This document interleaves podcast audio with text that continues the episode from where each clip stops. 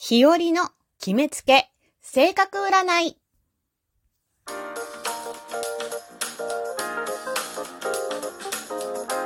和のねえこれってどうなの？どうも、日和です。ハッシュタグ2204裏トークの日。前回、日和の占いの館をやりましたが、それの第2弾、日和の決めつけ性格占いです。この性格診断は、日和の独断と偏見によるもので、当たる当たらないの一切のクレームは受け付けておりません。信じるもよし、信じないもよし、あなた次第です。この占いでは、条件に当てはまる人が占いの対象者です。自分もしくは周りの対象者のことを占います。はい。今回の占う対象者の方はこちら。人の話を真剣に聞いているときに思わず腕組みしながら聞いちゃう人です。ふふん、なるほど。えー、この人はとても真面目な性格でありながら、実は承認欲求が強い人かもしれません。相手の話を真剣に聞きながらも、自分の意見を提案したいと心のどこかでいつも思っています。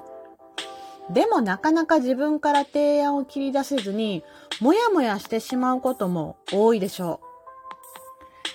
普段はおとなしそうな性格ですが、実は目立ちたがり屋さんの部分も。えー心の底では願望なんですが、髪の毛を金髪にしたりとか、アフロにしたりとか、目立つ行動をとりたいという気持ちがあるようです。奇抜なファッションに憧れることも。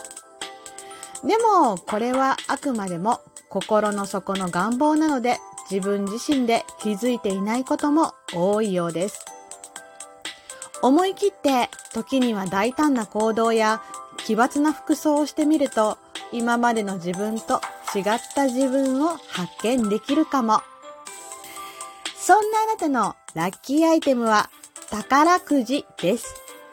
決して当たったりはしませんが、買うことによって運気が上がりそうです。ラッキータイムはお昼の12時。この時間に良いことが起きることが多いでしょう。そして、ラッキーパーソンは、微妙な寝癖をよくつけている人です。おい、ちゃんと寝癖寝ご直してこいよと思いながらも、ふとした瞬間にその人に癒されることもありそうです。いかがだったでしょうか？日和の決めつけ性格占い。信じるも信じないもあなた次第です。では、また。じゃあね。日和でした。